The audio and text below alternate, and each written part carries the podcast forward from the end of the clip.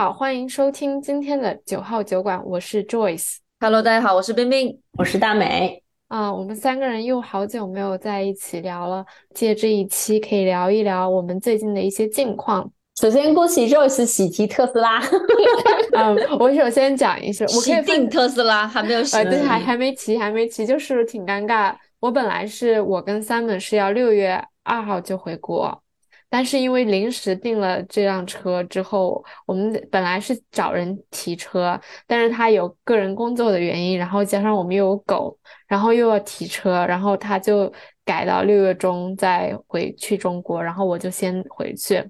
先分享一下怎么这么突然吧，就那天好像是这周二下午要下班的时候吧，然后我就开始看微信，然后就看见 Joyce 发了一个订单截图，买了一辆 Model Y，我当时就是丝毫没有预兆，丝毫没有铺垫，然后直接就甩了一张订单截图进来。我们是这样子，就是首先我们一直都是想把两辆车变成一辆车，然后我们可能是需要一辆类似 SUV 稍微大一点的车，然后我们其中有一辆能够比较。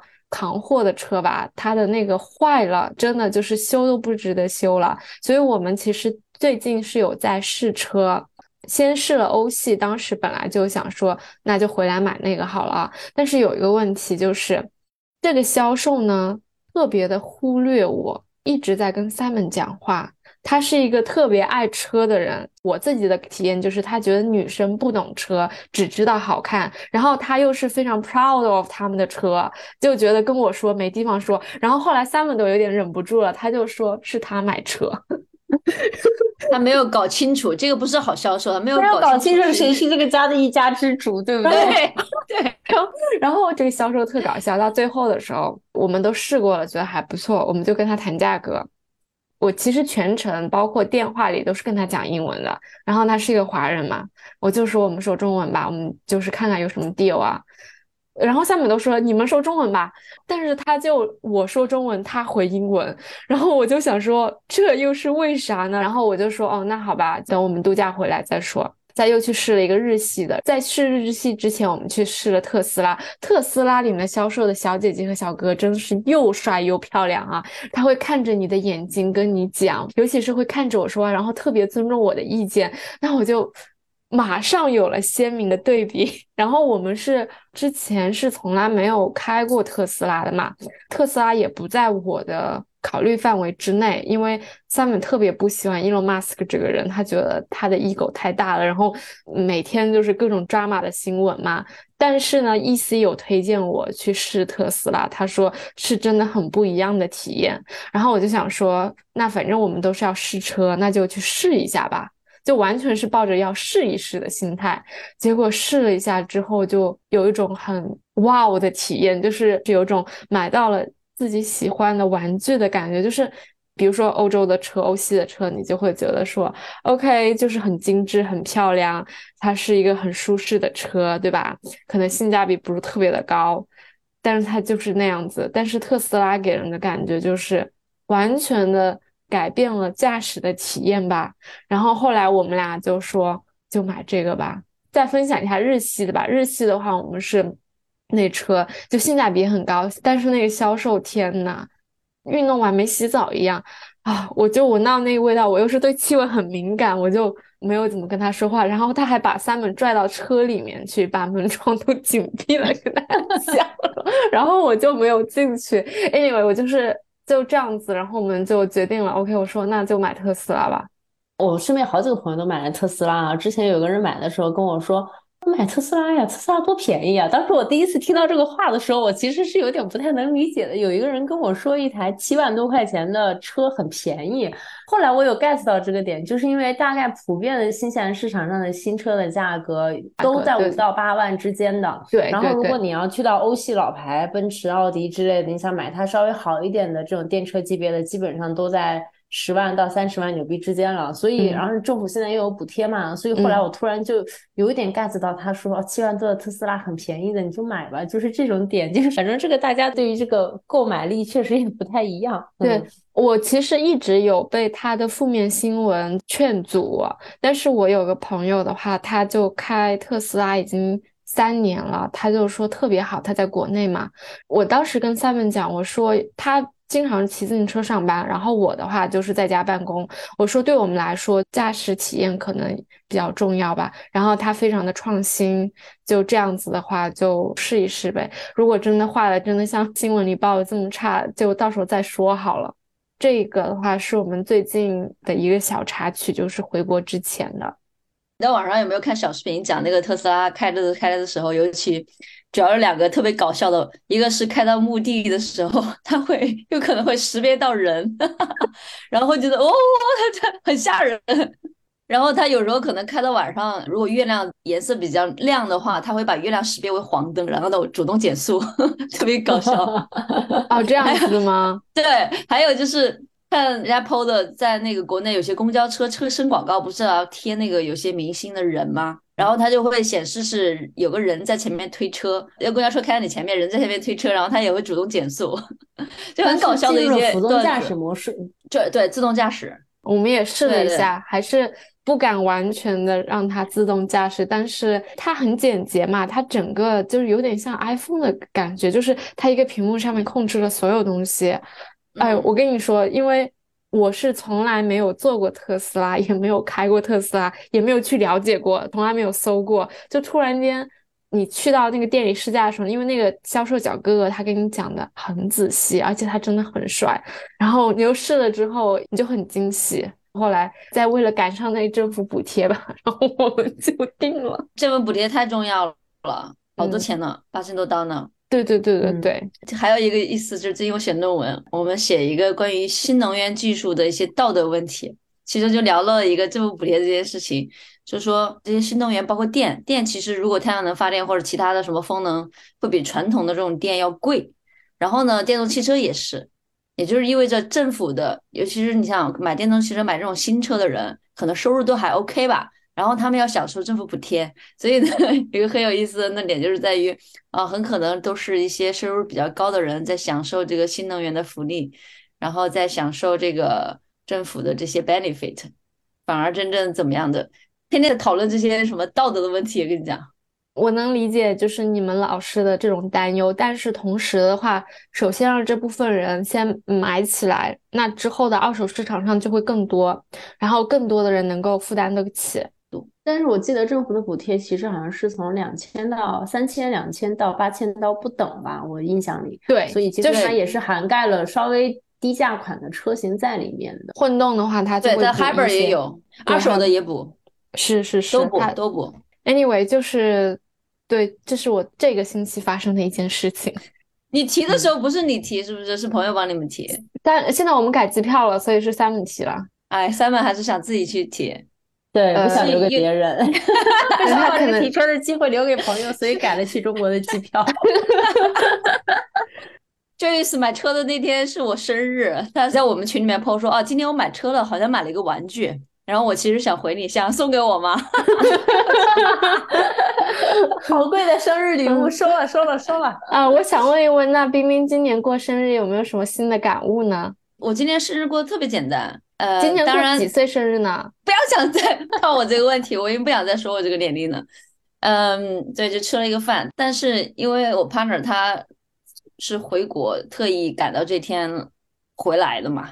要不然他可以在国内多待一阵子，然后回来陪着我过了一个生日。其实也没有干啥，因为他回来回国了三周，他每天都给我发今天吃的什么，早上吃什么，晚上吃什么，就每天都在吃米粉，因为他回湖南嘛，嗯，每天早上都吃米粉，然后回去了吃了好多顿那个小龙虾、龙虾尾，然后还吃了很多顿青蛙、牛蛙，就是每天给我发这种照片，我都已经馋的不行。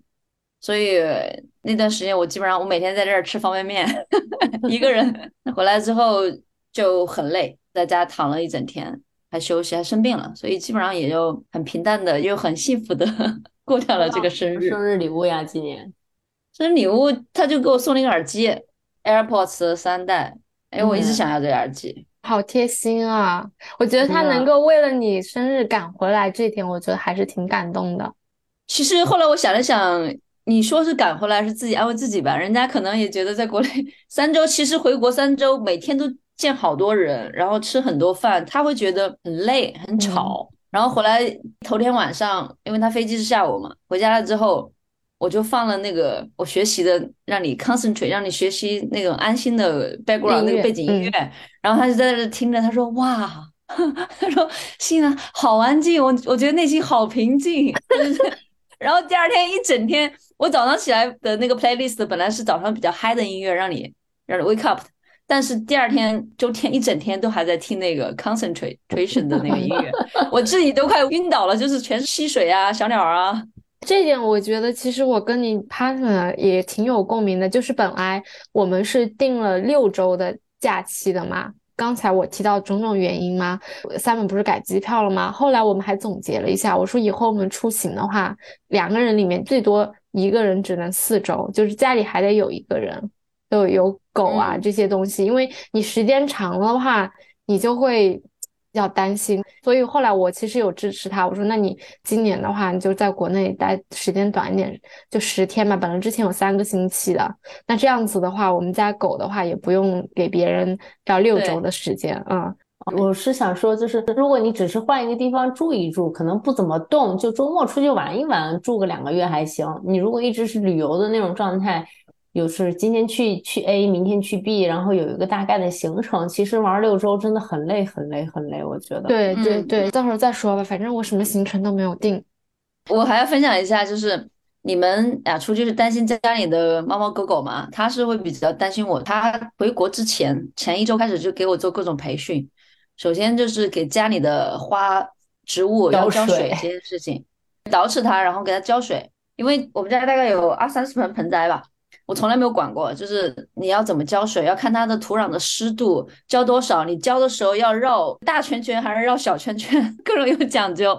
然后那个烂叶子还要给剪一剪。一件事情做了一个培训，然后他会提前一周，然后看说哦，这周能到你浇了，他会看着我给每个植物浇水，然后觉得 pass 了你才 pass。然后第二个培训是关门窗。每天晚上睡觉之前要检查所有的门窗是否关好了，因为很多次我都把我们家那个车库后门是开着的，就没有这种概念在我脑袋里面。那他就是你要检查这个门那个门，要要检查一遍。所以那整个走之前的前一周，基本上就是我在做关门窗的实习。他走了，在家还要考试。对，我这跟你不大一样，就是我是我们两个只要有一个人在家就行了，因为这次是两个人都不在嘛。这么久，所以就是会比较担心。如果其中一个人在的话，就还是蛮放心的。那只能我出去度假了。反正我觉得还挺暖的吧。然后你会你会发现，哦，原来另外一个人不在的时候，他平常是做了好多好多事情哦。哦，我的天呐，这是狗粮吗？突如其来的，真的真的真的。还有一个哦，还有就是铺床单培训，因为我们家不是 Airbnb 嘛，那个房间里面的卫生还有铺床单都是他弄的。还有就是这段时间他走的时候，我们要做那个报税的东西。之前他有注册了一个公司，所以有些小报税的，所以你要把家里的所有的账单找出来，什么电话费、网费什么的。然后我会发现这些东西你全部都没有关注过，可能都是另外一个人平常去做的。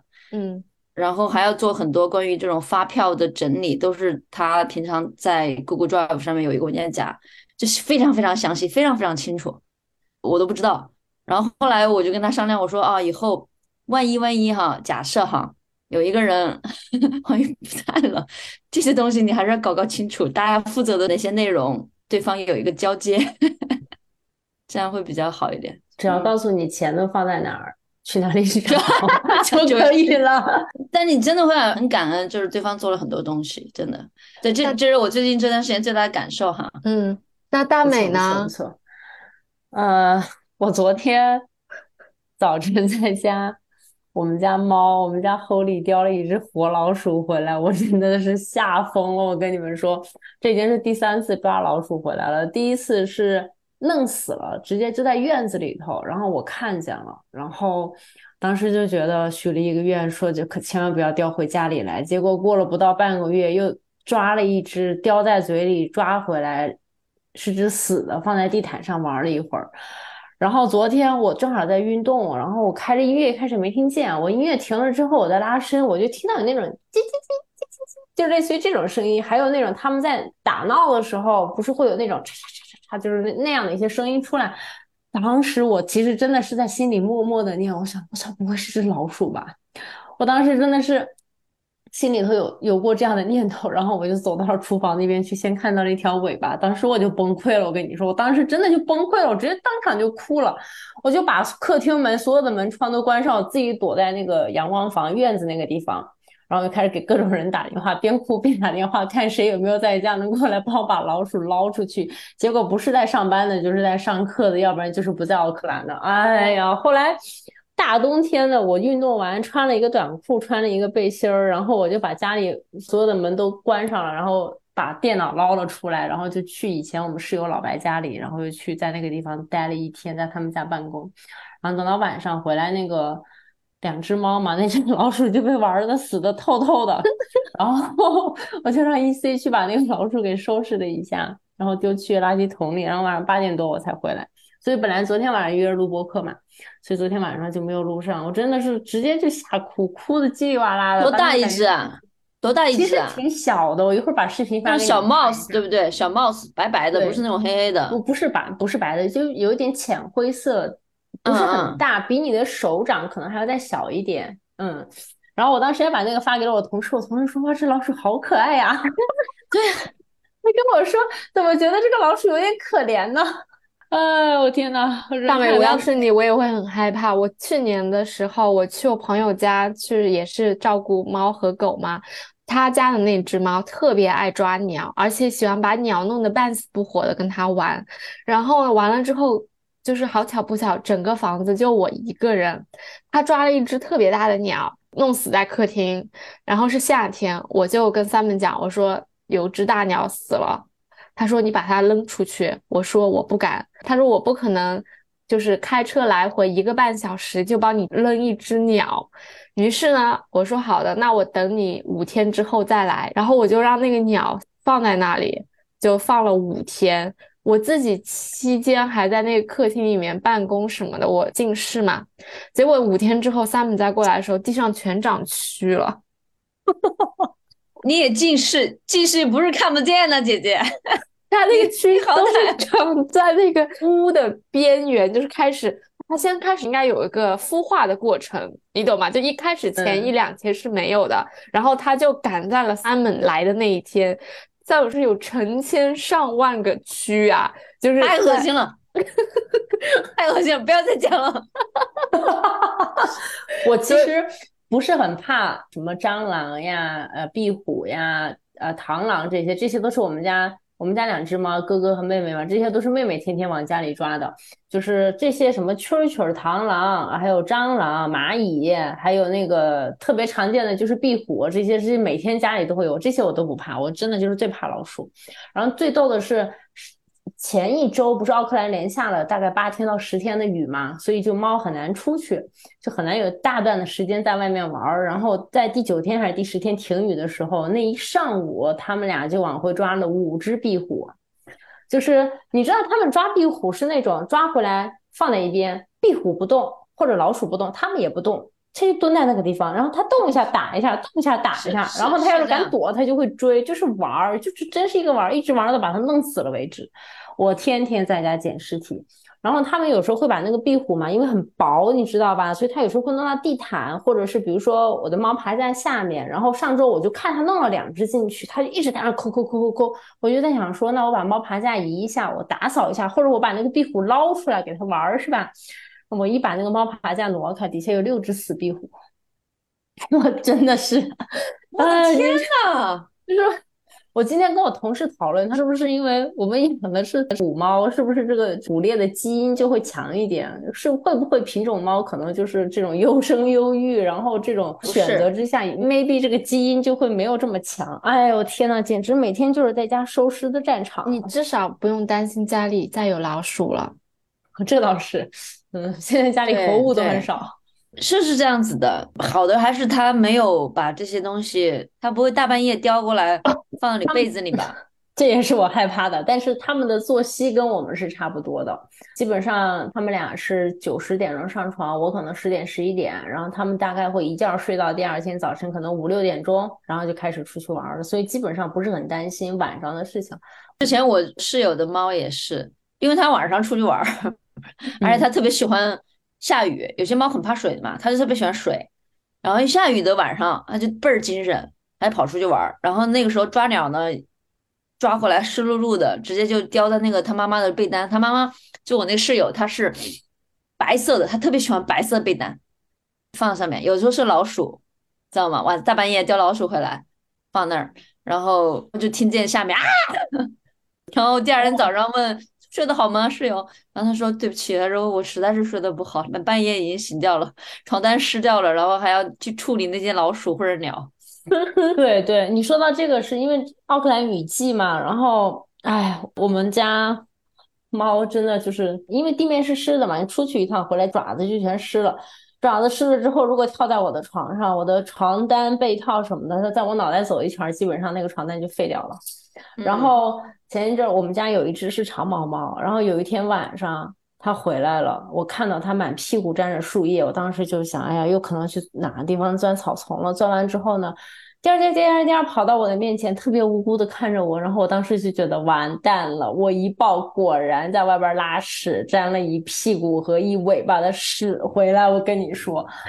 大半夜的，我开始给它洗澡，十一点半我都准备上床了，然后我就把它丢到厕所里开始给它洗澡，因为这是第三次给它洗澡了，前两次洗反应都还挺正常的，结果第三次洗，他特别害怕，那天晚上也不知道为什么贼挣扎，然后就在那个 shower box 里面就跟疯了一样的叫，然后结果洗完之后，他就开始去那个猫砂盆里面就开始拉肚子，然后就开始窜稀，我后来。他窜了三趟，第二趟的时候，他是从电脑椅上跳下来，冲到了猫砂盆里。我第一次会意识到，原来猫在上厕所的时候也跟人在也很着急。对，然后真的就是拉稀，然后还会滴到那个地板上。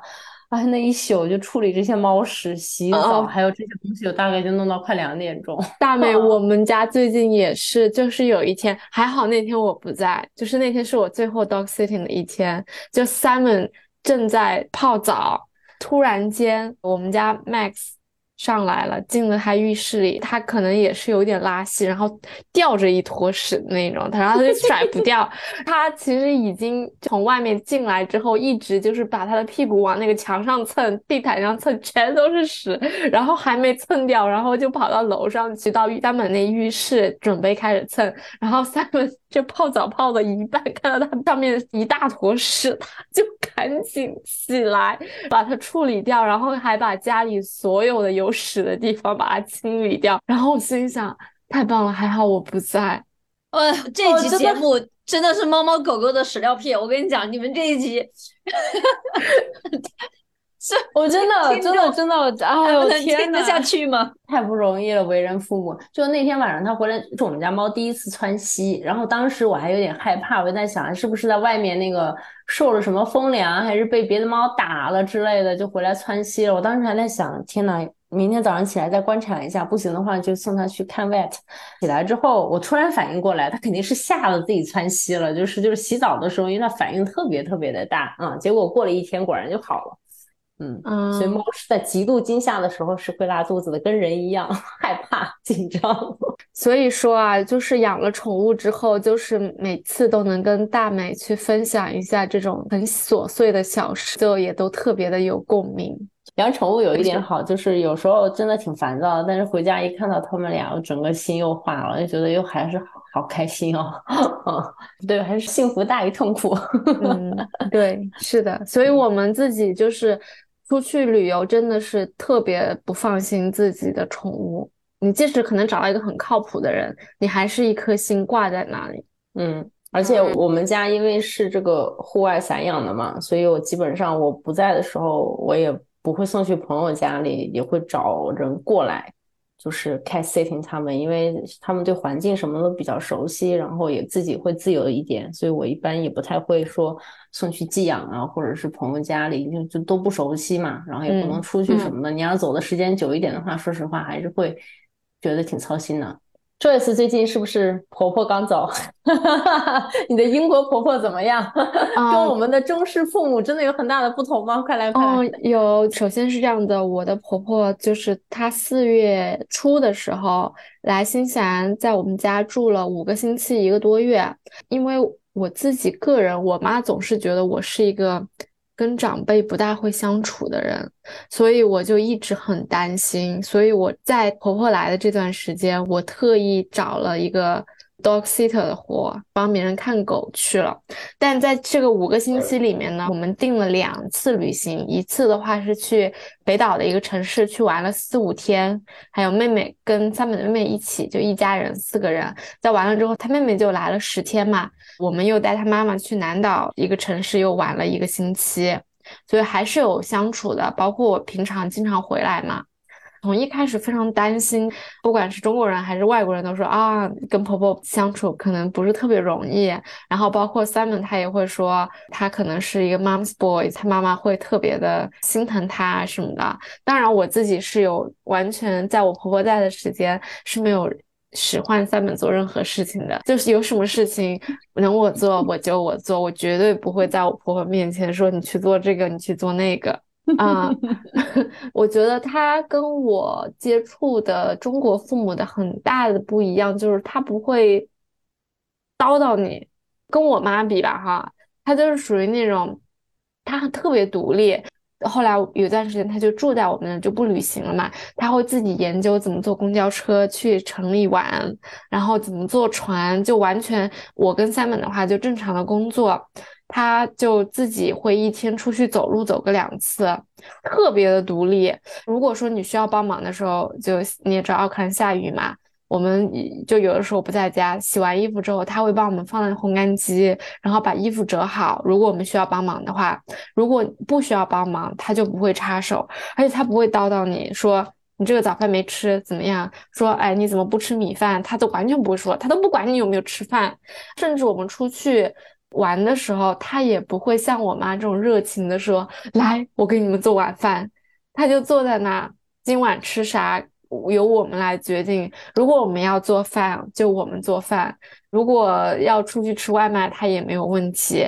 然后，如果是我们做饭，他会非常有礼貌的说：“哎，这个饭特好吃。”反正我就觉得是一个特别客气的人吧，感觉边界感很强的人。哦，对，边界感特别强。然后我们有的时候带他。出去吃饭，他其实我之前跟大美讲，他其实来玩五个星，他提前有给我们一些钱，然后走之后又留了一些钱给我们。但是每次我们出去吃饭付了钱之后，他会非常认真的说：“啊，谢谢你又再一次请我吃饭，这顿饭真太好吃了，就特别的客气。”后来我跟我妈讲，我说：“我觉得我跟我婆婆是能够。”住在一起很久的，就还不会有矛盾的人。然后 Sam 说，对吧？他说是一个特别 perfect 的 flatmate。然后 那我想问了，我的问题就来了：你婆婆会帮你带孩子吗？你妈会帮你带孩子呀？哦，对，这点我问了，问了他妹妹，我说那天喝了一点酒，我就跟他妹妹说。我们要是有了孩子，我说能让朱迪帮我们带带，他说你想太多了。然后我说不带也没关系，要不就是寒暑假的时候扔到英国去住一两个月，让他帮我们带带。他说这也不大可能。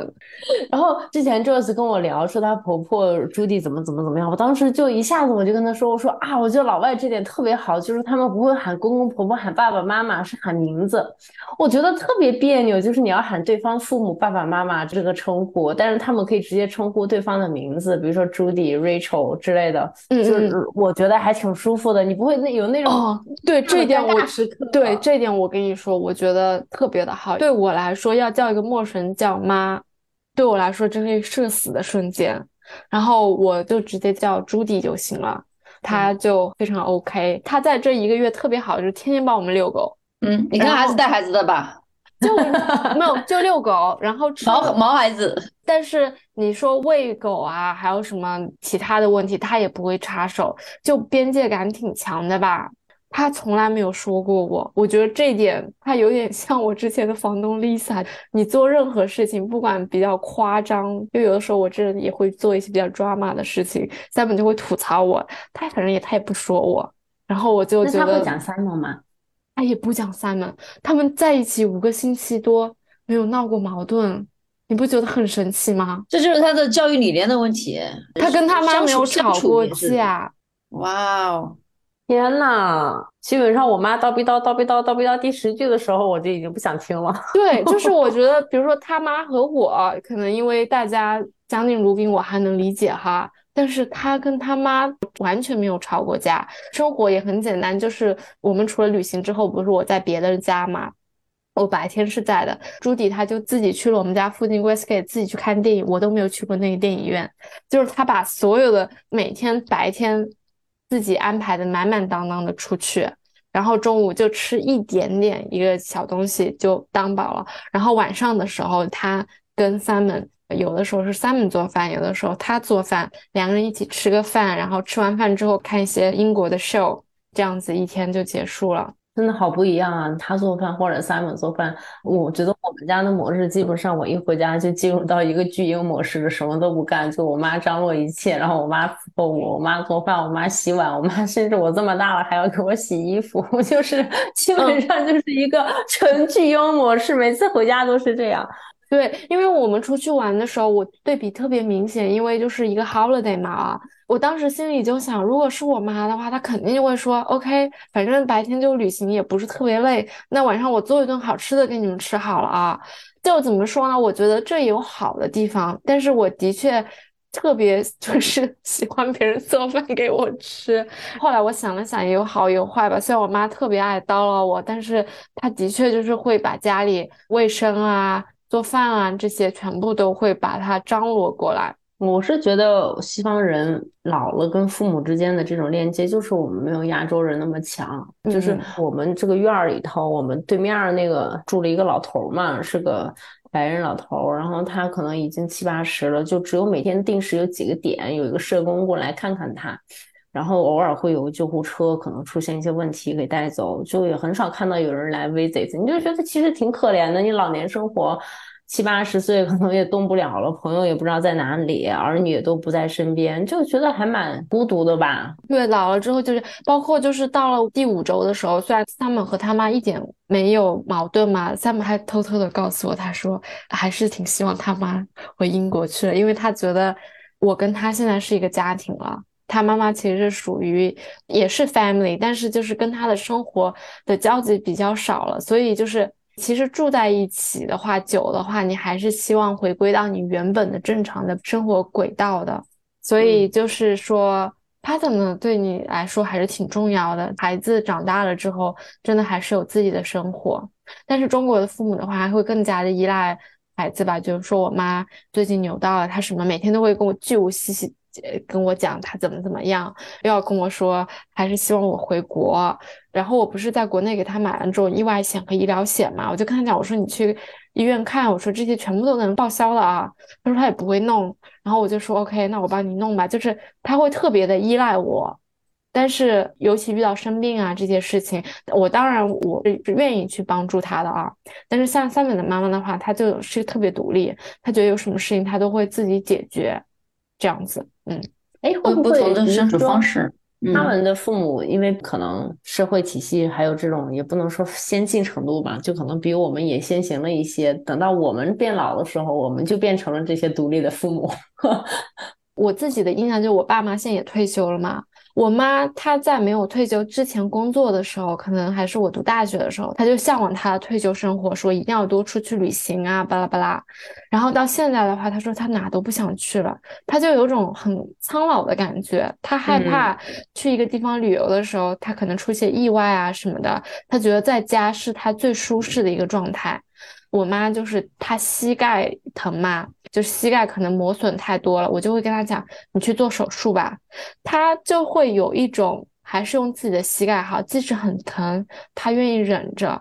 但是我觉得我婆婆这种就是比较相信科学的那种。我觉得我婆婆朱迪是一个知识储备特别丰富的人，她跟三本聊很多就是杂七杂八的知识，我感觉她就还有挺有文化的。像我的话，属于那种没啥 common sense 的人，可能我只擅长我擅长的，但是你跟我讲一些植物、花花草草、什么宇宙啊这种。带有什么知识属性的东西，我是一无所知的。所以的话，我觉得如果朱迪遇到我妈这种情况的话，我觉得她就是会去换个人工膝盖。那这样子，她觉得自己平常能走走路，这样子也不用去很痛苦。但是我妈这边就比较传统，还要去寻求中医啦，各种不同的药方啊。其实你就是已经磨损了，它这个东西是不可逆的，但是她还是选择说我不要做手术这样子。对，我觉得这种养老，或者说，如果我们这一代人到了老之后的生活状态，我觉得肯定是很不一样的。想想我们这一代人有多少人他会选择不生孩子，就是像我们这个年纪的，很多到以后年纪大了之后，可能还是一种共同社区，是几个朋友在一起，会有自己比较稳定的就社社会关系，那就彼此照顾。我有一天晚上吃完饭，我就出去遛弯儿，然后我们家附近有一片是养老院和养老社区，然后我就在那门口转了转。我经过一个那个养老院的时候，看到旁边我就看到那个公寓，我觉得我天呐，好好呀！我觉得就是我以后老了，我肯定不想住大房子，我愿意当 size 住一个这样的两房一厅的小公寓，带个小阳台，然后里面餐厅啊，还有那种超市，还有那种什么 nurse 什么服务，我看都有。我就在想。我老了，我也要来住这样的地方，我觉得还挺好的。是啊，何止这种都不用当 size 那个谁回去，他跟我讲，在上海，他跟他上海一些朋友见面，在上海有些社区是那种特别高端豪华的那种豪宅，在那种比较呃大自然里面一点。然后那些豪宅虽然都隔很远，独栋独栋，但它整个楼盘是一个大的社区。然后它那边还有一些公用食堂，就是可能是五星主厨在那里做饭，不想做饭就去食堂吃饭。然后平常呢，没有人打扰你，也是大家比较私人的地方。当然那个是比较高端的啊。这边也有这种一个 villa 一个 villa 的养老院，对，一个 villa，对对对，我觉得住个公寓挺好的，公寓挺好的，都不用割草，是不是？对，反正收院子真是太烦了。我觉得我们这一代人变老了之后，真的会跟我们的父母完全不一样。比如说，我就没有养儿防老的感觉，但是我妈。让我要孩子，就是他觉得我需要有个孩子帮我养老，然后我反复的跟他讲，我说我要了孩子不是为了给我养老的，但你也跟他说不通。反正我爸也是一样的，我不是过年回去了五周嘛，他每天跟我讲的就是说说啊，你现在一切都好呀，你还年轻呀，但是你如果没有孩子，你老了怎么办呀？你老了以后你又知道问题了，就一直在跟我念这一句话，因为他已经没有办法用别的方法来说服要孩子这件事情了，就一直在跟我念。觉得可能他们是担心这种社会连接吧。中国父母还是付出型的，从付出中找到这种存在感的比较多一点。partner 回去之后跟我聊，很有意思。他回去刚回去几天，第一天、第二天的时候还好，爸妈比较那种黏着他，开心啊。但是第三天之后就基本上各干各的了，该打麻将打麻将，该出去玩出去玩，也不怎么管他。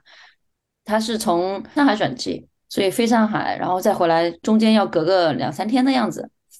这两三年里面，自从跟他们分别之后，就基本上他父母都没有再怎么问候过他了。就是到没到酒店呢？到没到上海住哪儿啊？都打麻将去了，或者是都去跟朋友玩去了。他突然有一种失落，就觉得啊，就是没有想象中那么关爱我。我他们有各自的生活，然后我们讨论，我说你希望他有自己的生活吗？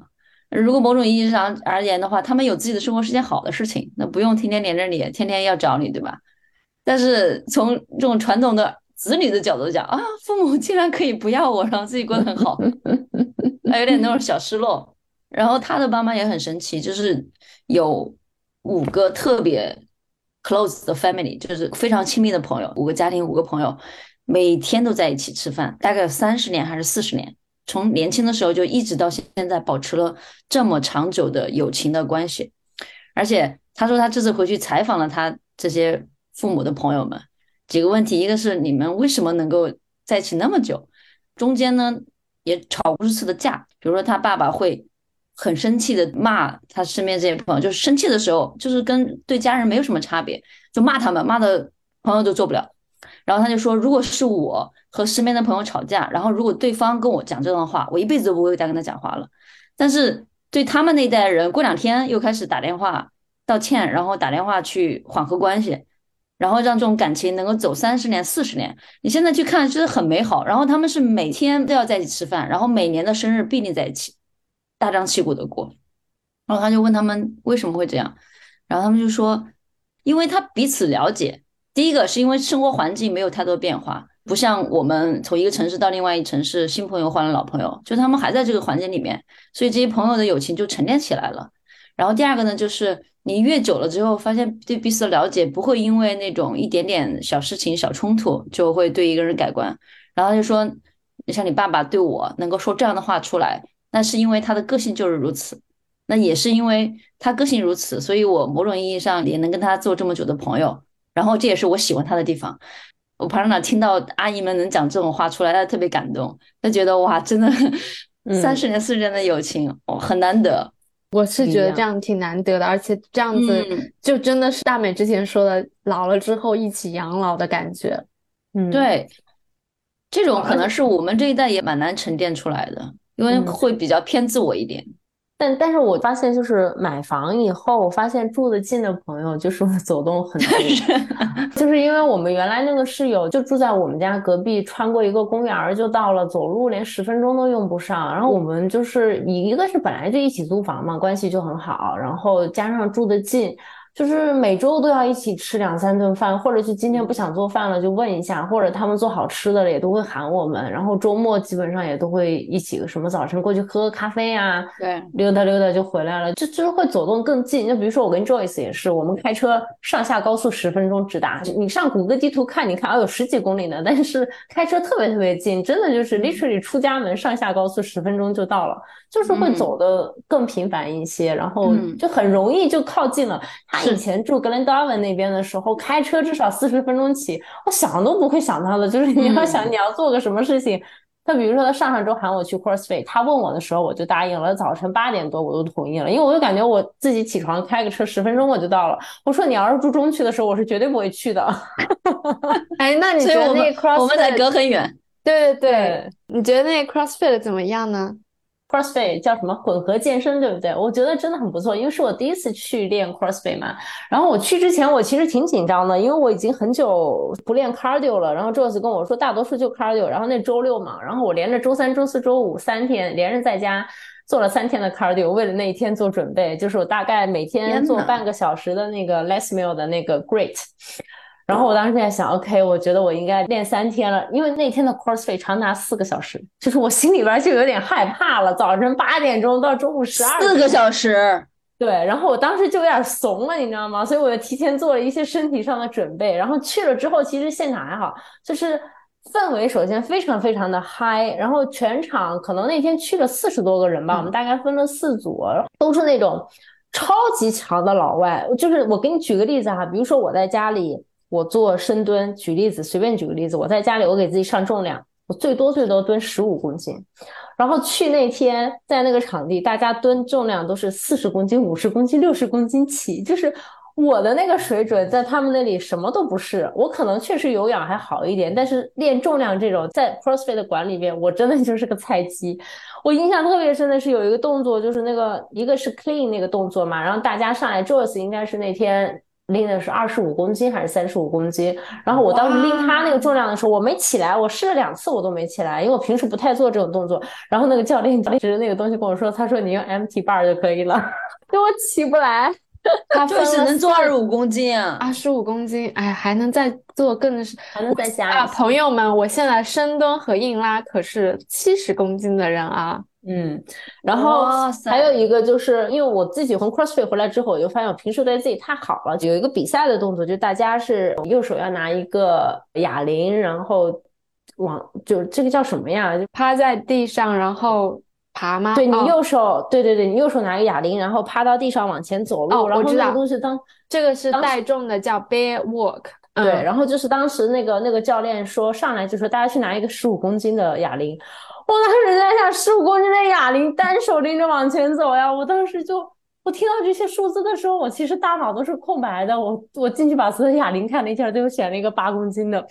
就是我发现我平时练的这些东西，在 CrossFit 馆里面真的就是什么都不是，里面的能人实在是太多了。而且他们就是因为真的是混合健身，就是不管是耐力、体力、重量、速度都很好啊，所以就是。我之前因为我从健身房已经改到家庭健身，我自己平时每周都动，我自己自我感觉还挺好的哈。结果去到了 CrossFit 馆，就觉得自己啥也不是。我跟你说，但是回来以后，我这两周做运动，我全部给自己加了重量。我发现我完全可以 handle，我就是平时舍不得对自己下狠心。当时他是给我们分了四组嘛，我们是放在第一组，你就是最菜鸟的，然后第四组是最强组。我觉得就是我跟大美做完了之后都舍不得走，说不行，一定要，因为他第四组的最后都要看完。有一个小姐姐，她是要去参赛的，哇，天呐，真是太厉害了，我们就是瞬间圈粉了。身形会很壮吗？不会不会很有肌肉感。对，嗯因为那天大概这么多人去，是因为那天它是一个活动嘛，他做那种啊 Fundraising Saturday 的，对对对，fundraising，他们其中有两个人要去澳洲参加 CrossFit 的比赛，就是那天所有募集的资金都会给那两个人来用。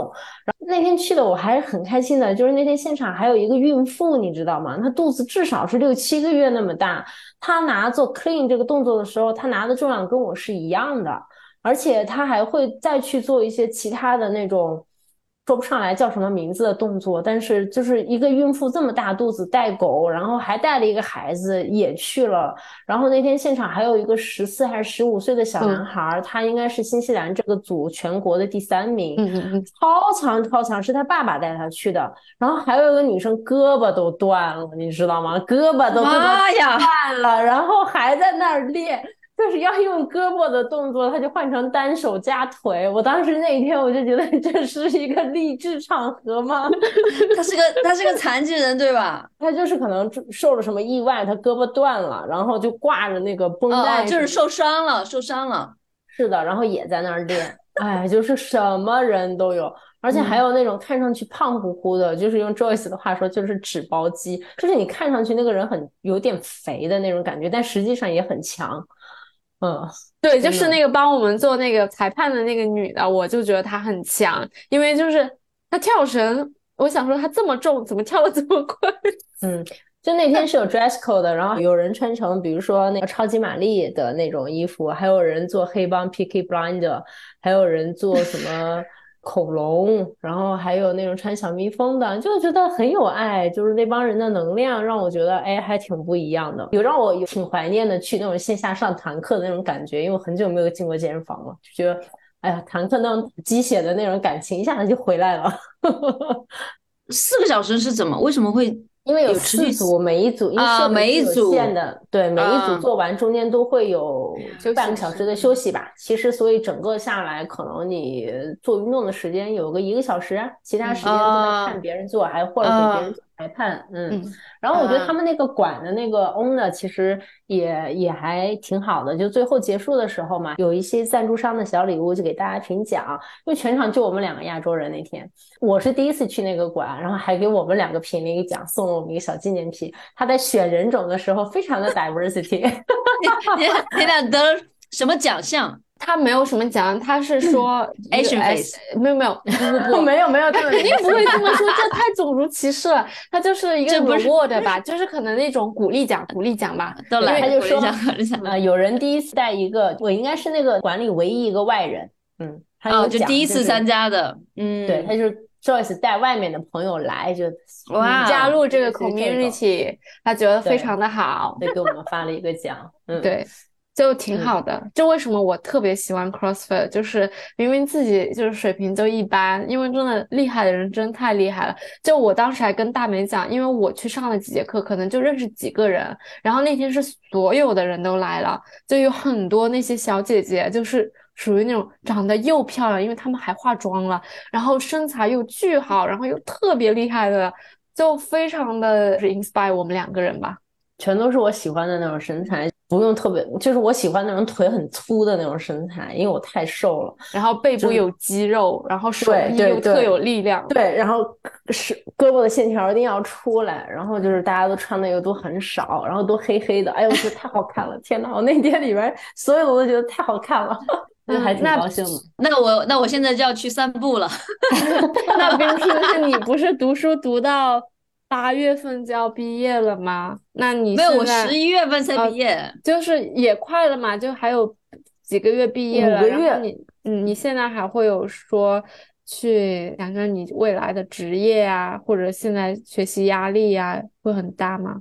学习压力挺大的。这个这学期我十一月份毕业，所以今年两个学期嘛，这个学期快到学期的期末了，所以就很多作业叠在一起。然后最开始都是什么一千字，什么写一个小文章，写个一千字，什么反思，现在都是三千、五千，跟你上重量一样的，直接上到十公斤。妈呀！今年我学习有个感受，上次也跟谁分享了，就是我觉得今年的读书或者突然有一种灵光一现，很多东西都通了的感觉，然后会发现哇，自己怎么这么优秀，很多东西都能懂了。然后懂了之后就有那种就是自我激励嘛，然后这个作业要好好写啊，夸啦夸啦夸啦，写的很很用功，觉得自己哇写的真不错，结果分打出来发现哎还是个中间分，所以就事实证明了哈，努力不一定会改变最后的结果的，就是差不多随便看看也是一个中间分，努努把力也是个中间分，所以就放过自己吧，嗯，基本上因为呃学习也放弃了很多 娱乐活动。嗯，跳舞很久没跳了，呃，但是也有接触一些新的，就是我最近又去做了一个志愿者，做了一个关于他这边叫做 Star Jam，就有一次学校搞的一个志愿者的一个展会，我就去聊了两句，然后发现其中有一个叫 Star Jam，我就问他是干嘛的，他说唱歌跳舞的，啊，我说唱歌跳舞怎么做志愿者呢？他说是给那些就是缺陷的孩子们。让他们去学习音乐、学习绘画、学习艺术、唱歌跳舞之类的。然后呢，他需要在这个场合、这 workshop 这个这个场景下面，有些志愿者来去帮助他们做这些事情。然后我就去了，然后做了两周多吧。我当时是特别有感触，就是这些孩子们基本上都是有类似于像自闭症，或者是像心理问题或者身体问题的。举个例子，有些是没法走路，就是走路走两步就要倒掉的，所以一定要有个人扶着他。嗯，然后这个小孩子还可能会有暴躁症，他会把所有东西，你给他什么东西扔在地上，说把椅子摆好了之后，他会打翻到地上，就这种这种孩子。然后还有一些孩子是可能就是一直坐在那里，他会咬自己，然后会啊就乱叫这种。然后他们这个组织是通过这种艺术叫 art therapy 或者是 music therapy 的方式来帮他们。所以我去了之后，我当时感觉。还是大家志愿者都表现的很正常，就不把他当做是有缺陷的孩子。但是我自己内心会觉得，哇，就会有反思，是说回想到我们之前讨论要不要孩子这个话题，如果是这样的孩子来到这个世界上，你会怎么去应对？反正这个是课余活动了，嗯。然后回过头来，接下来的打算就是这个学期结束了之后，这个学期的 break 之期间，我打算去做一些职业类的采访吧。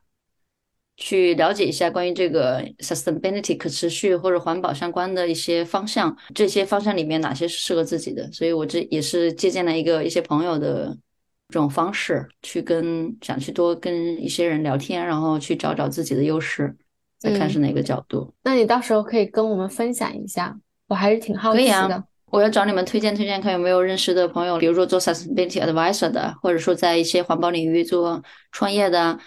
做商业的，做一些 volunteer 的，都是可以聊一聊的。嗯，那也欢迎听友，如果有这一方面的，可以给我们评论，这样子呢，可以找我们冰冰聊一聊。